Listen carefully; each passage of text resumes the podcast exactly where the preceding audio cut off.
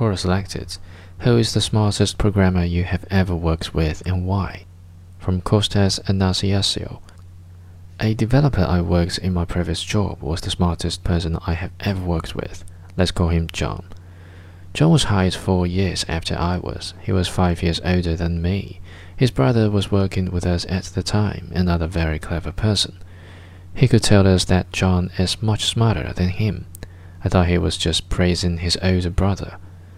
Jon was hired along with four others. This group of five was one of the best hires we ever made.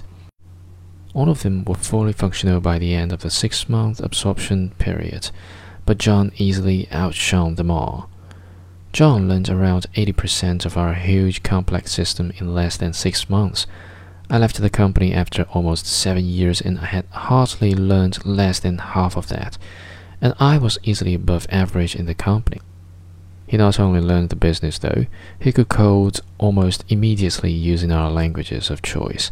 He would improve performance of pieces of code. He would propose methodologies to improve readability, scalability, and maintainability. Whenever I discussed an issue with him, he understood my query from the first and almost immediately proposed solutions. If he didn't know, he took a couple of hours and came back with solutions.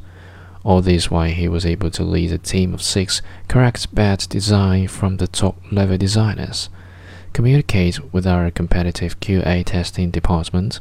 Very few people could communicate well with them, communicate with other departments, and sometimes fix their mistakes. In addition to all that, he was an awesome guy, mentally balanced, with a great sense of humor, and a great father and husband. A programmer who is also a good manager, good with people, and without big eccentricities. He's a very rare fruit indeed.